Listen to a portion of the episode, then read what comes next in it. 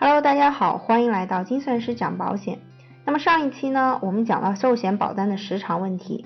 对于大部分家庭来讲呢，我们还是推荐您购买定期寿险，毕竟呢，它的性价比相对较高，而且呢又相对人性化。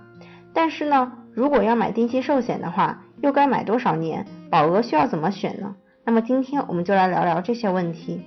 首先呢，定期寿险会有一年和几十年的区别。如果我们要买定期寿险，选择保障多少年呢？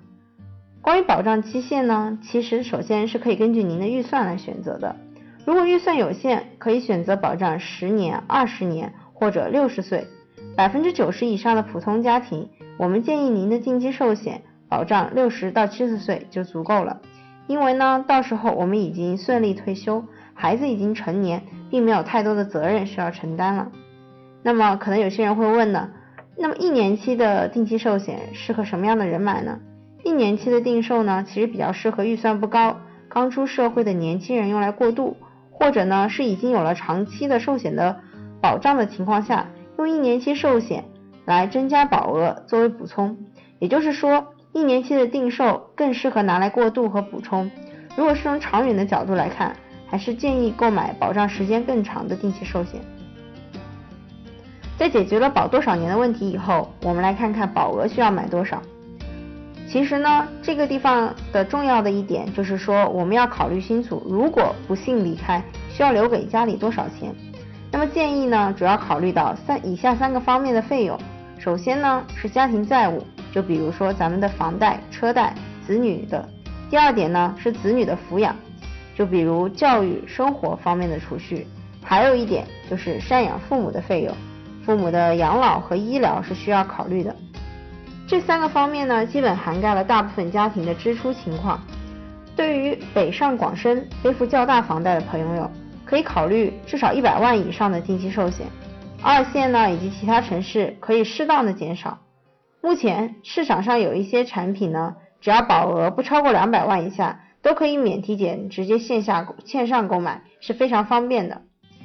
定期寿险的健康告知相对于重疾险、医疗险来说比较宽松，常见的乙肝跟结节很多都是可以投保的，所以如果身体存在一些小毛病，也是可以购买一份定期寿险的。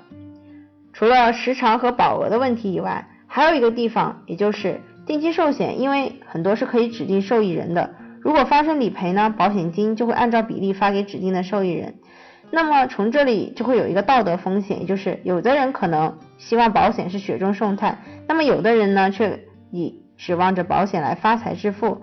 为了防止骗保或被坏人利用，很多定期寿险是只能给自己给自己投保的。但是市面上也有一些产品做到了例外，就比如擎天柱的定期寿险是可以为他人投保的。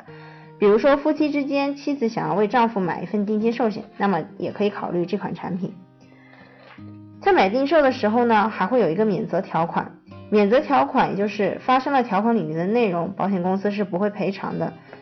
建议大家在买保险前还是要仔细阅读一下。虽然说一般人都不会用太多太多的担心这些免责条款，但是既然是保障几十年，还是有必要了解一下。同时呢，要注意一下你买的定寿有没有全残的保障，因为传统的寿险是保死不保生的，而现在会有一些寿险。拓展保障全残的责任。那么以上就是本期精算师讲保险的内容了。下一期呢，我们将会讲讲意外险，谈谈意外险的重要性以及它和其他保险的一些区别。那我们就下周再见了。想听更多精彩内容，也请关注我们的微信公众号“精算师讲保险”。谢谢大家。